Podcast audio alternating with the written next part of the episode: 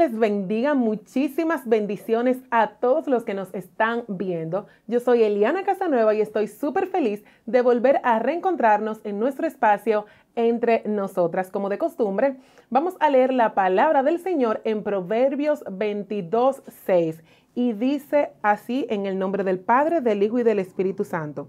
Instruye al niño en su camino y aun cuando fuere viejo, no se apartará de él.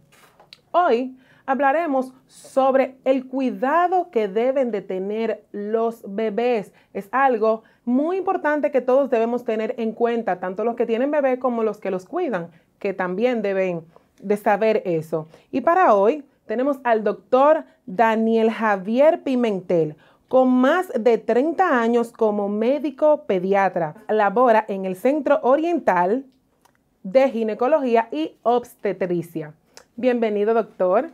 Gracias por aceptar nuestra invitación en este día. Bueno, gracias a ustedes. Realmente me siento como en casa aquí recibiendo de ustedes todas las preguntas que quieran hacer. Me gusta, me encanta interactuar, interactuar y que tenga que ver con niños. Sí. Me gusta mucho ese verso del capítulo 22 del libro de, de Proverbios. Claro, que leímos. Porque sin lugar a dudas, si nosotros instruimos a nuestros niños, no tendremos problemas mañana. Realmente. Y esa instrucción, como es natural, la palabra de Dios dice que la Biblia sirve para instruir en justicia, ¿no? Y entonces, pero si nosotros comenzamos a instruir a nuestros niños desde pequeñitos, desde que nacen, ¿no? Claro. Yo le digo a los pacientes cuando recibo un niñito que nace, yo le digo, ¿sabes una cosa? Debe hablarle desde ya. Claro. Ahora tú le dices, mira, tú ese que ahí es tu hermano, no lo critique y no lo murmura, no lo envidie. Él dice papá Dios igual que tú, pero debe decírselo desde que nace. Para que vaya Por eso adquiriendo todo instruye al niño. Y hay un lenguaje, una voz, un, un, refrán en nuestro medio que dice que cotorra vieja no aprende a hablar. O sea, por eso es que debemos desde enseñarlo desde pequeño. Y además le vamos creando ese chip de todas esas instrucciones que nosotros damos desde pequeñito. Claro. Y regularmente cuando el chico ya está viejo, sí. siempre reseña, mi mamá me decía. No, y se acuerda. Mi papá Llegan me esos, decía. esos recuerdos tan claros. y, y, no obstante los recuerdos, sino que muchas veces cuando quieren hacer algo dicen, wow, pero eso a mí me lo enseñaron, no debo de hacerlo. Sí, claro que sí. Entonces ya ahí entran esos le recuerdos. Eso, claro que sí. Y es como usted explicaba, todas esas cosas que se le enseñó de, desde pequeño. Así es. Doctor, así y como vamos a hablar en el día de hoy de bebé, hay muchas madres que dan a luz, salen de la clínica, ya están en su casa, pero tienen esa duda porque es cierto que no hay un libro que diga, bueno, mira, tú tienes que cuidarlo así, tú Es tienes así. que hacer esto, pero es importante eh, enseñarle a la gente y darle a conocer que hay muchas madres que a menos que no sean sus abuelas o sus madres, Sus asesoras.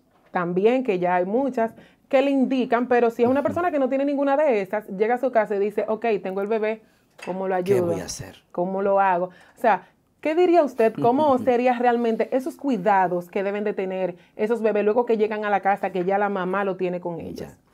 Si realmente es un desafío que enfrentan los nuevos padres sobre todo, Claro. porque ya después que tienen uno, experimentan Claro, con no, saben. y finalmente terminan aprendiendo, ¿no? Con todos los asesores. Claro.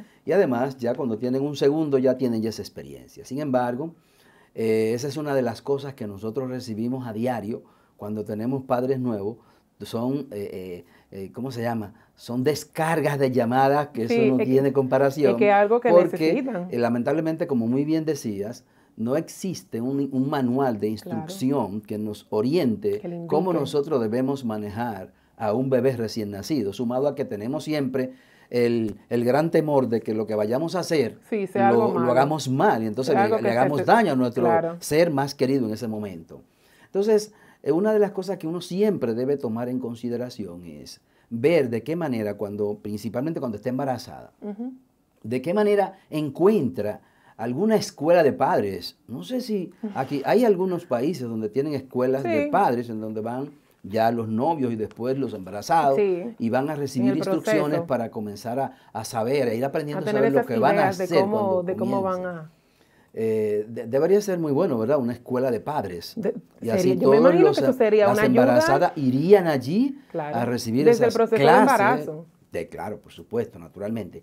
Recordar que ellos oyen mientras están en el Sí. embarazo. Entonces, la, la música, hay tratamiento de musicoterapia incluso Sí. Porque el niño a veces se, pues, se, torna muy agresivo y se le pone su musiquita y escucha la música, tranquilizan. Pero sí, debemos tener mucho cuidado, sobre todo en el recién nacido, que es quizás la parte más delicada del, bebé cuando nace. Ese espacio que dura 28 días, de 0 a 28 días, es considerado un recién nacido. Y entonces ahí empezaríamos diciendo que lo más importante sería tomar en cuenta varios aspectos. Primero, cómo cargarlo, eh, no tener ese temor de cargarlo porque es muy frágil, sino siempre estar seguro de que lo tenemos bien sujeto, porque se nos pueden caer también, se nos caen a veces. Pero no solamente eso, sino cómo bañarlo, cómo limpiarle el ombliguito, cómo sacarle los gases. Hay muchos aspectos que hay que tomar en consideración. y empezamos, por ejemplo. se, oyen un poco sencillos y se sí, ven pero son tremendos. por ejemplo, delicados. Eh, uno de los más comunes es el cuidado del cordón umbilical. Sí.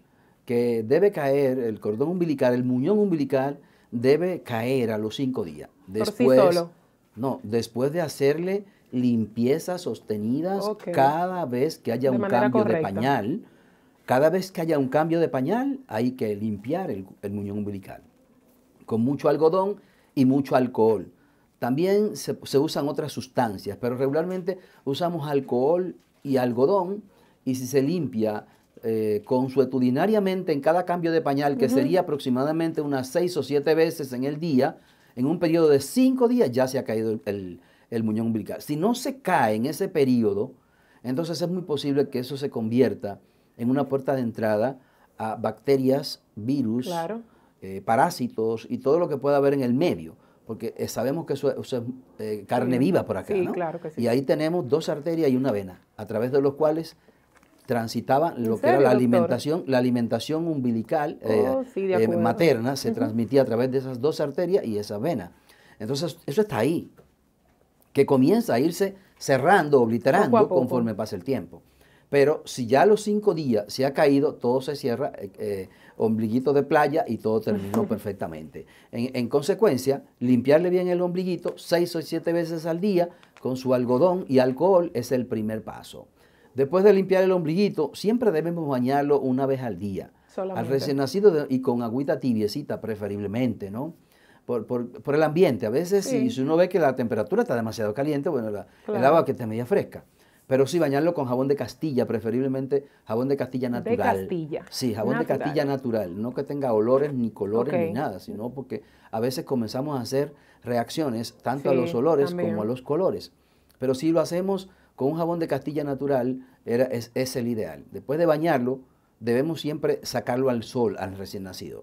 ¿En qué, ¿En qué más o menos? Yo en horario, de, en horario de 10, de 9 y media a 10 de la mañana, que el, sol, que el sol no está muy intenso, requiere de aproximadamente 20 minutos de sol. ¿En qué ayuda, doctor? 10 minutos boca abajo, como decimos, de espalda y 10 minutos de, de, de cúbito supino, boca arriba, ¿no?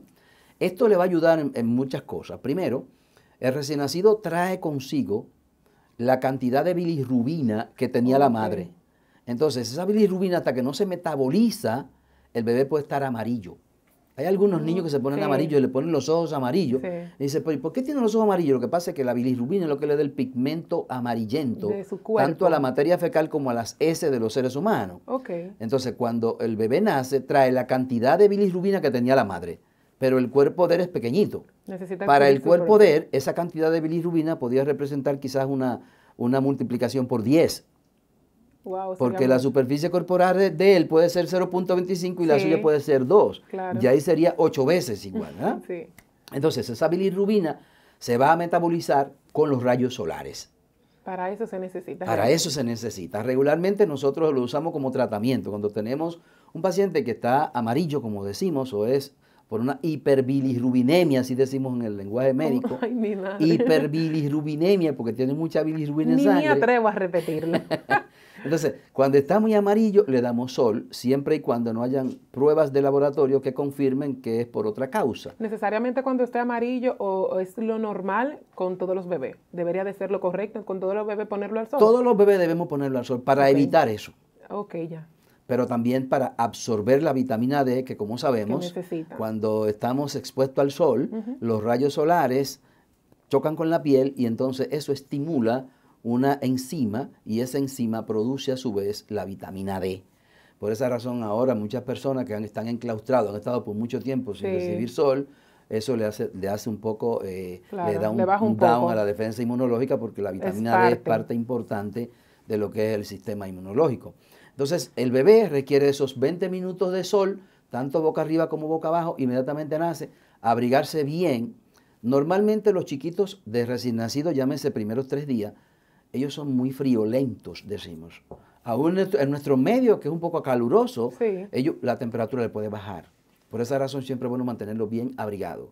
Pero abrigarlo no con, ropa que sea, que, pueda ser, que bote pelusas, por ejemplo. Abrigos así, de esos No, no es conveniente. Una, una, tela de seda que sea bien, bien resistente, que, que, proteja, que se pueda envolver, siempre mantenerlo bien abrigadito. Tampoco podemos tenerlo que el calor nos lo, nos lo mate, ¿verdad? Porque ellos sienten calor también y protegerle los piecitos y las manitas, que regularmente también se enfrían mucho. Por eso se ponen los guantecitos, se ponen las mediecitas. Pero además, después de ya eh, haberlo vestido bien, tenemos que tener cuidado con lo que es las evacuaciones y la irritación de la zona del pañal. Cuando uno comienza, que no sabe lo que está pasando, a veces uno no se da cuenta que el bebé se ha hecho pupú.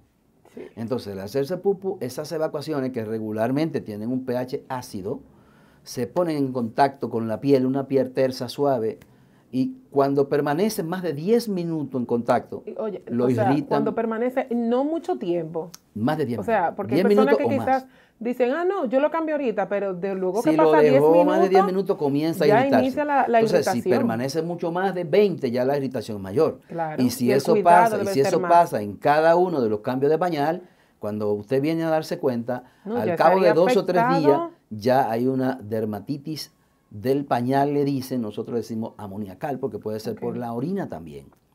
Si el pamper se llena de orina, que ya no absorbe más orina, entonces la orina se pone en contacto con la piel. ¿Qué haremos entonces? A esa superficie de la piel debemos protegerla con una película de grasa. Llámese como se llame. Hay muchas marcas de cremas que se usan, pero siempre debe estar encremadito. Esa zona debe estar bien cremadita. En cada cambio de pañal encremadito. Preferiblemente, si puede lavarlo, mucho mejor antes de poner la crema. Claro, para que ya Si puede lavarlo. Ahora usamos los famosos wipers estos, las toalletas húmedas, pero muchas veces tienen también alcohol, que irrita también pueden tener también sustancias que le puedan producir alergia. Hay algunos que ya lo han hecho hipoalergénico, pero, pero, pero, si le ponemos agua y jabón es, el mejor, es, lo mejor. Para desinfectar esa Lo lavamos bien, secamos bien y le ponemos una película de grasa. Al poner la película de grasa nosotros vamos a evitar que el, las S fecales, la tengan ese contacto directo con la piel o la orina. Entonces por ahí protegemos la parte del pañal. Ya protegida la parte del pañal, viene entonces, le pongo polvo, no, no, no, no debemos usar polvo. ¿No se debe usar polvo? No debemos usar polvo. ¿Hay mucha gente que usa polvo, doctor? Sí, sí, sí. Lo talco, esto lo usan con mucha frecuencia, pero pueden producir varias cosas. Por ejemplo, en la zona del pañal le ponen mucho talco. Sí, entonces, mucho. Cuando, yo, he visto que en vez de crema le ponen talco. Sí, entonces al ponerle talco, cuando hace pipí, se mezcla la crema con el talco y se hace una crema de pipí. Y entonces ahí comienza la, la irritación mayor. Pero además, el polvo de por sí, tan pronto usted lo saca del lugar donde está, se esparce y todas esas partículas están en el ambiente y el bebé comienza a respirarlo y pueden venir de allí las famosas rinitis alérgicas, los trastornos alérgicos por un simple polvo. ¿Hasta dónde llega el cuidado? Hasta dónde llega. Entonces debemos evitar los polvos y debemos evitar eh, eh, por todas las vías ponerle un pañal sin antes ponerle Su cremita. la cremita son parte de las que son, bueno, a veces también eh, hay, hay, pacientes, hay personas que le gustan las cremas hidratantes. Hay cremas hidratantes para bebé que se puede poner después del, baño. Eh, que son, ¿En todo el cuerpo solamente en se le puede en todo el cuerpo, sí. No hay problema. Que eso debería de, ser. Exacto. Eso debería de ser lo correcto. en sentido general el cuidado que tiene que ver, bueno, el principal cuidado, como es natural, tal vez no lo hemos dicho, es el de la alimentación. También. Eh, lamentablemente, lamentablemente, ahora antes de nacer ya pensamos en qué leche le voy a poner. Y es un error garrafal. Quizás es el peor error que uno puede cometer en su vida. Pensar en qué leche. Sí, porque tan pronto le quito la oportunidad de, disfrutar de la lactancia materna, lo trato de desprender del bien más preciado que él pudo haber recibido, Eso porque ahí están realmente los nutrientes que necesita. Todos los nutrientes. En esos primeros siete días que se llaman los famosos, el famoso, los famosos siete días del calostro, eh, que nosotros le llamamos el oro líquido. El oro líquido, eso es lo más caro que hay, ¿verdad? Líquido, oro líquido. Entonces, eso ese oro líquido es determinante, es básico. Es salado. La gente dice, no, él ya la dejó porque era salada. Sí, lo que pasa es que si es salado, mientras más chupa, más sed tiene y más deseo de chupar tiene. Claro. Que es la clave para que el bebé apoye bien y se apoye bien y se desarrolle y chupe bien y aprenda a desarrollar esa succión.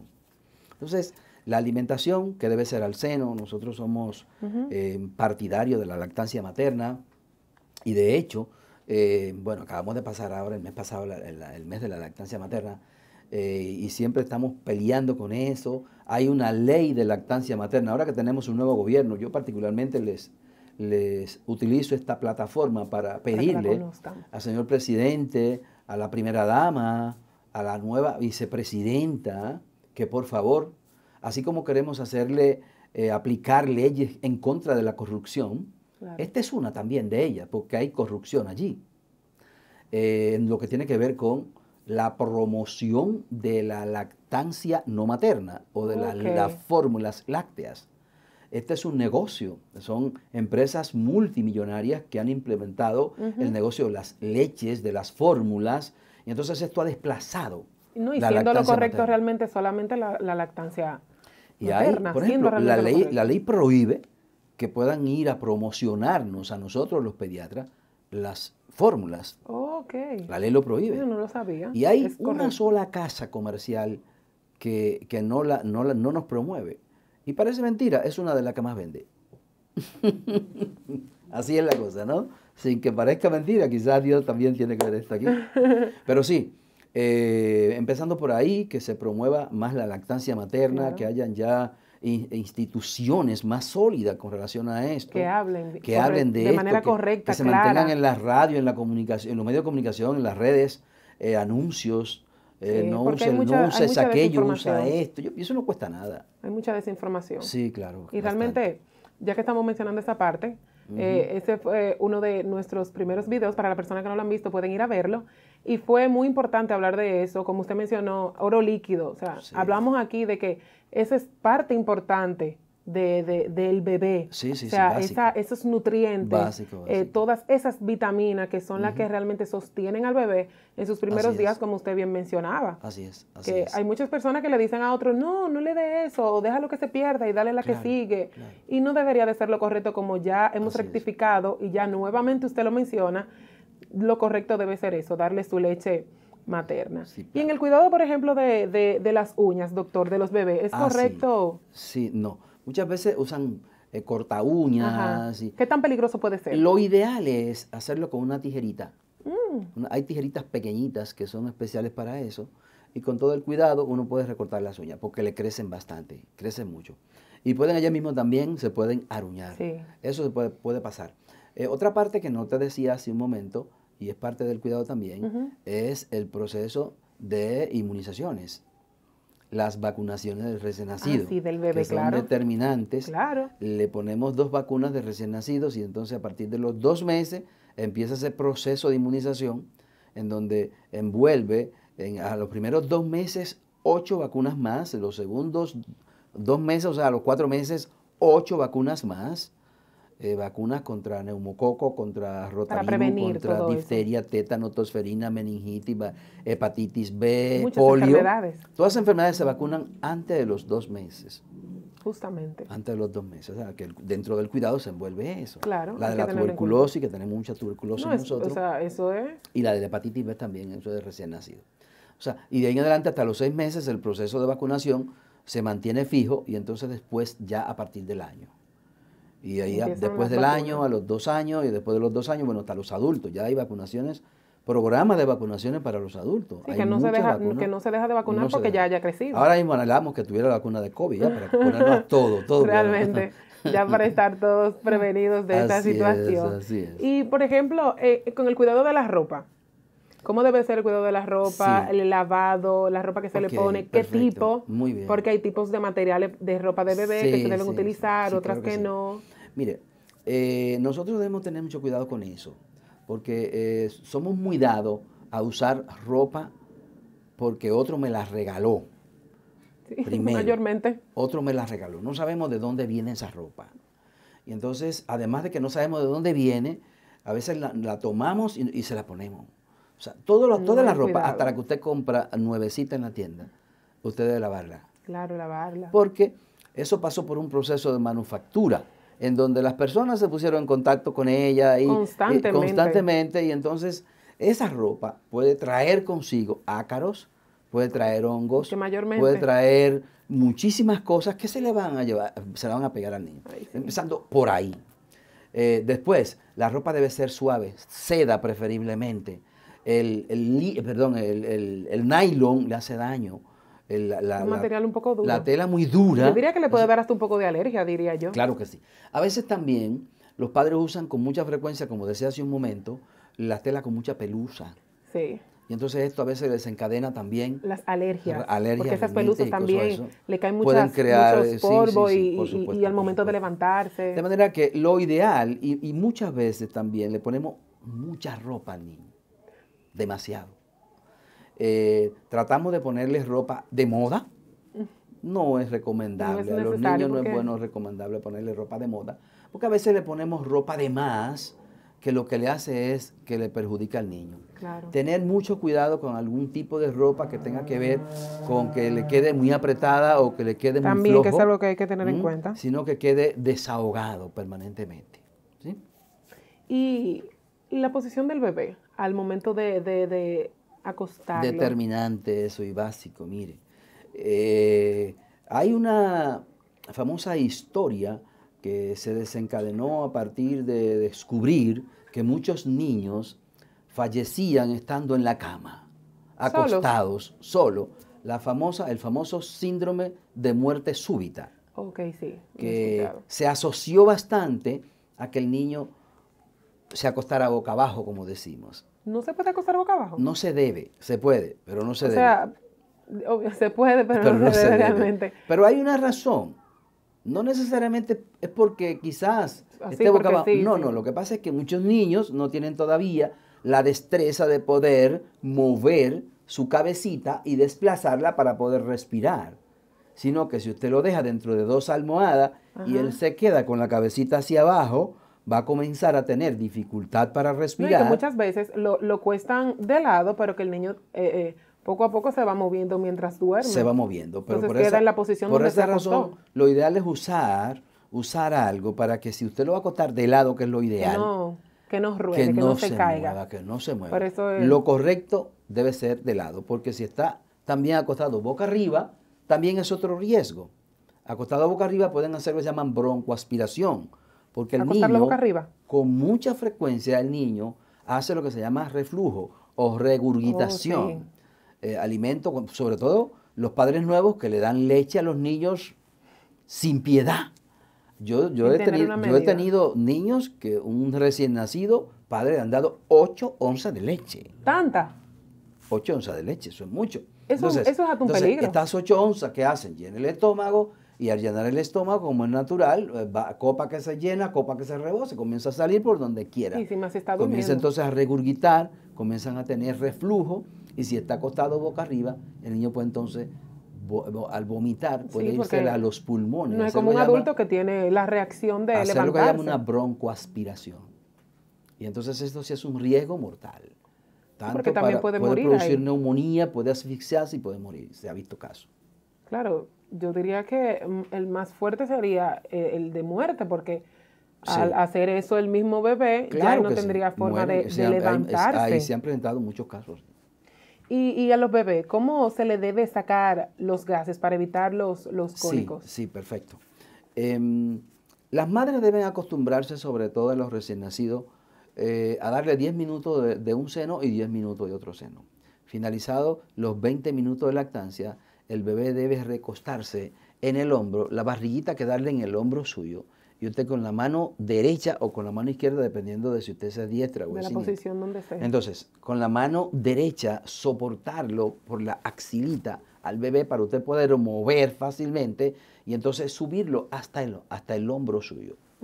Con su mano izquierda, darle toquecito en la espalda baja, no en la espalda alta, porque la barriguita está en la espalda baja. Mayormente le dan arriba. Regularmente, si usted lo mantiene ahí, él comienza a botar los gases inmediatamente. Otra manera puede ser recostárselo en su muslo, boca abajo, su mano en el pechito, soportándolo, y la barriguita que quede exactamente en el muslito y usted hacer lo mismo dándole unas palmaditas en la región baja de la espalda. ¿Y por qué la, por la barriga debe de estar encima de, o del hombro? Para que presione, al presionar un poco, al presionar un poquito la barriga, esto hace como que la cantidad de gases que haya quedado en la barriguita pueda salir más fácilmente. colapse un poco y comienza a salir mucho más fácil. Y más, un poquito, diría yo, de manera más mecánica, rápido. más rápido. claro, para ayudar también al bebé. Sí, y además le ayuda también a evitar los cólicos del lactante que son tan comunes. Eh, los cólicos del lactante, ese es uno de los dolores de cabeza más grandes que tienen los padres, porque muchas veces se produce también por sobredistensión. Si, como decíamos hace un momento, le damos 8 onzas, si por ejemplo la capacidad gástrica de un recién nacido es de un, eh, una onza, que son 30, debería de ser lo correcto. Para un, para un bebé recién nacido, la medida correcta debería ser una onza. Una onza en el primer mes, dos meses, dos onzas, tres meses, tres onzas. Y asimismo, la capacidad de succión de ellos, si usted lo deja 10 minutos en un seno y 10 minutos en el otro, se toma una onza. Y el tiempo, y el tiempo de darle eh, eh, esa onza, ¿Debería ser del tiempo que el niño lo indique o No, en el recién nacido, en la primera etapa de recién nacido, los primeros 28 días, debe tomar de manera a libre demanda, porque esto le va a permitir apoyar y producir más la leche y desarrollar los conductos galactóforos que producen la leche en ese, en ese primer mes o primeros 28 días a libre demanda, cuantas veces usted quiera. Pero naturalmente también usted debe estar bien hidratada, porque si no está hidratada, si la fuente no tiene líquido, no lo puede encontrar. Entonces, mientras más veces toma, más producirá. Esa es la clave. Ok. Entonces, por esa razón, el bebé chupa a libre demanda en esos primeros 28 días. Después, lo vamos eh, a, a, distribuir el horario conforme a la producción de la madre.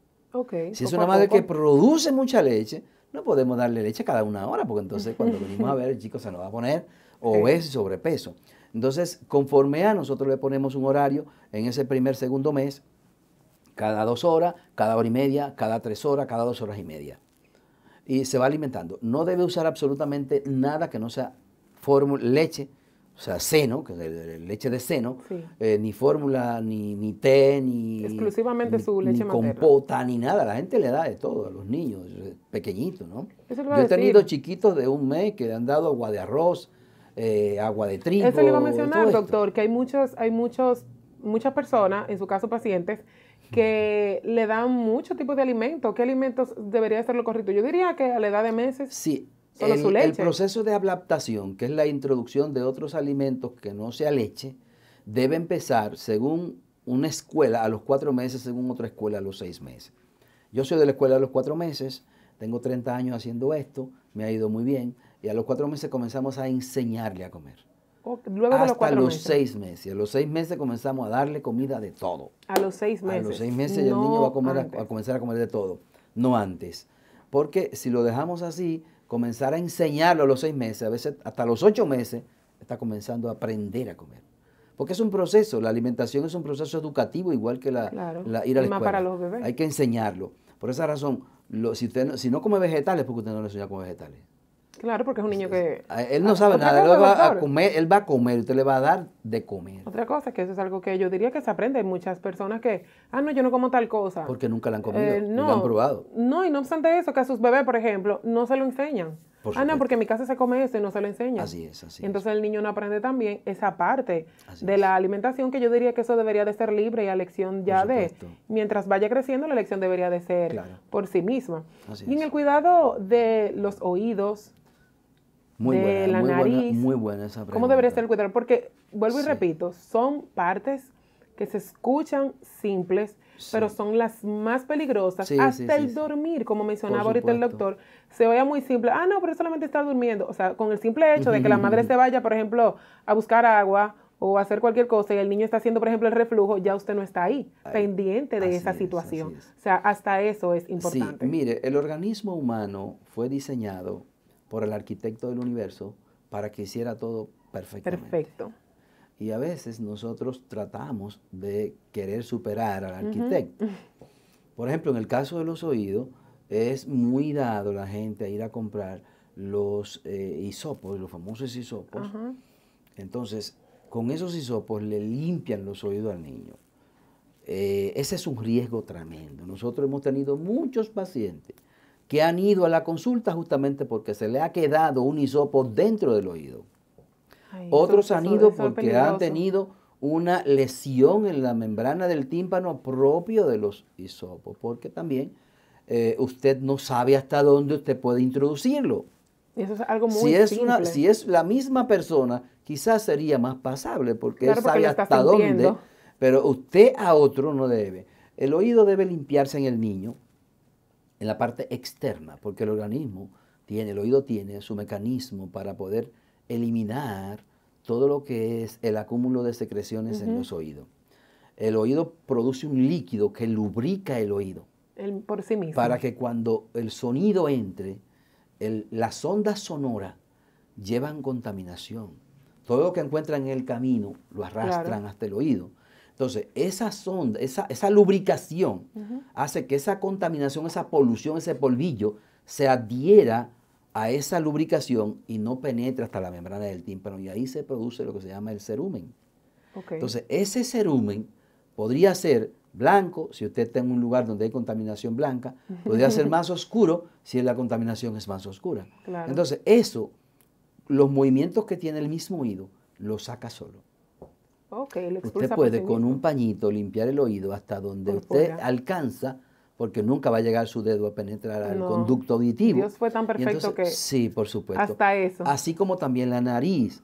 Usted cogió un pañito, es muy diferente a usted tomar un hisopo y estar introduciéndolo. Usted coge un pañito y comienza a limpiar hasta donde usted alcance.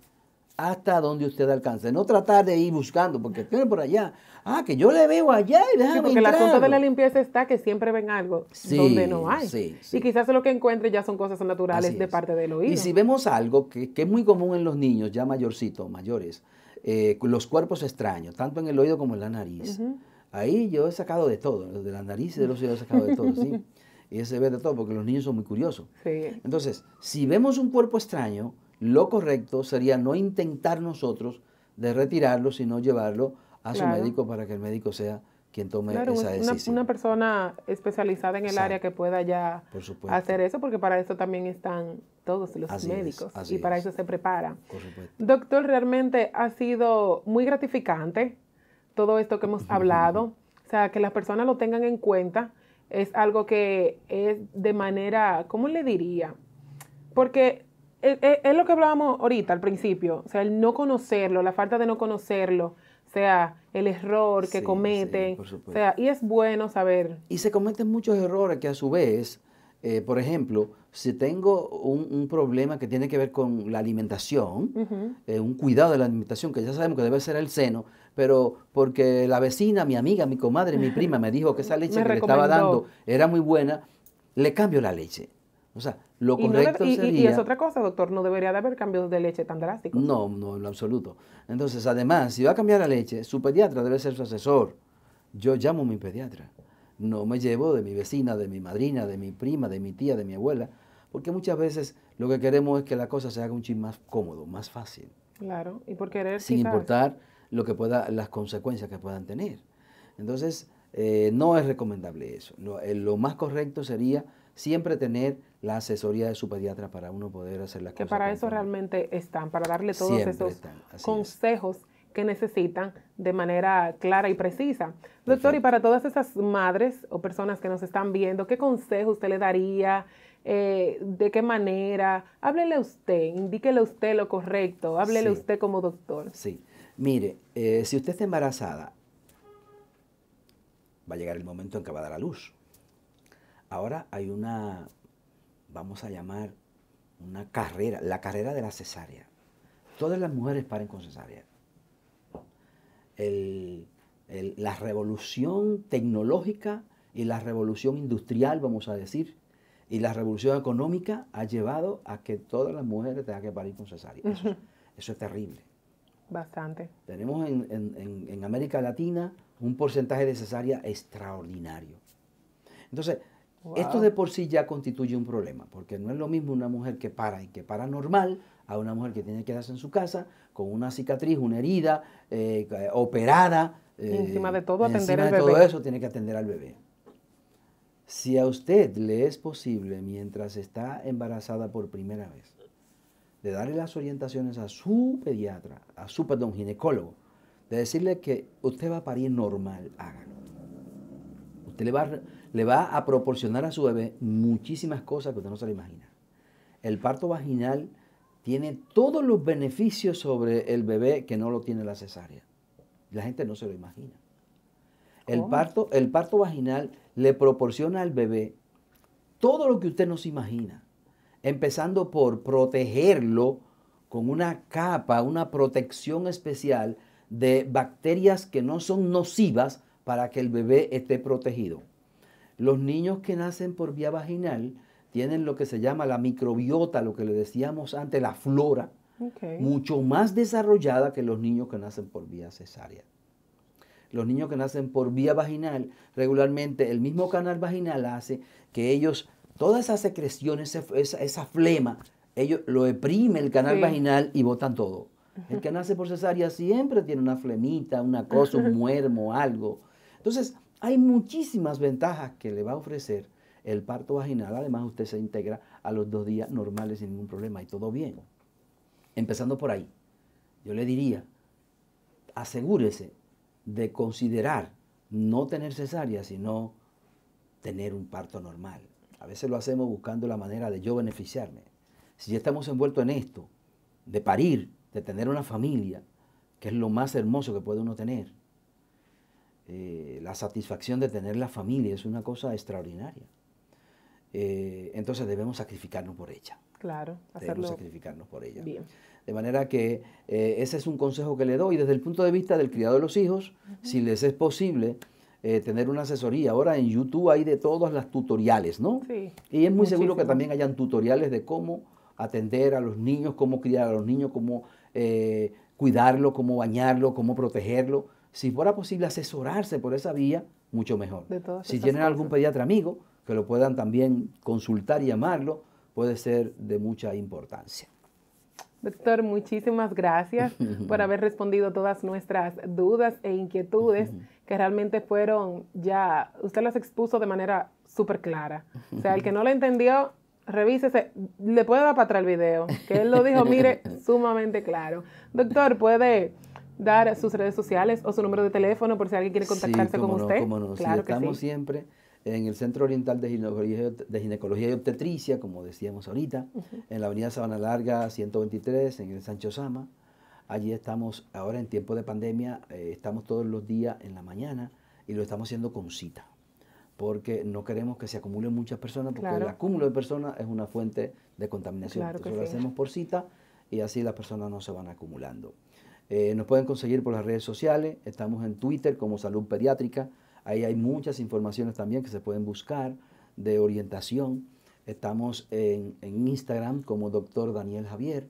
Por ahí hay muchas cosas también preciosas y bonitas. Yo uso las redes sociales solamente para edificar. Nada que tenga que ver con... Como debe de ser realmente. Y en Facebook, Daniel Javier también. Doctor, pues nuevamente muchísimas gracias. Fue un placer que usted haya aceptado esta invitación. y déjeme decirle que fue una invitación que cayó muy bien. Y yo al final dije, ay Señor, qué bueno, porque hoy me he llevado una gran sorpresa. ¿Cómo? Y es que mi hijo que vive en México, mi hijo mayor, tiene dos, niños, dos, mis dos nietos primero. Y entonces mi hijo está haciendo una maestría en Noruega. Wow. Eh, y, se iba para Noruega supuestamente a, a cumplir con unos exámenes. Pero acontece que el plan no era para Noruega, sino era para República Dominicana para tomarnos de sorpresa. Y nos ha llegado esta mañana a las 6 de la mañana con los dos nietos. Llegaron todos. Y ahí están los nietos. Yo, yo salí de allá Qué alegría. De, eso, ¿no? Eso, serio, eso, yo me imagino que eso es una alegría en esa casa. Inmensa, y, un gozo tremendo. Eso, eso es hermoso, tenerlo a todos ahí. Bueno. Así que ya saben, todas esas madres y todas esas personas que nos están viendo, ya escucharon los consejos del doctor, ya escucharon, eh, ya escucharon el cuidado práctico y debido que deben de tener esas madres, a ponerlo en práctica, porque pueden decir que quizás no lo escucharon, pero desde aquí, desde entre nosotras, ya lo escuchamos. Será un placer y hasta la próxima.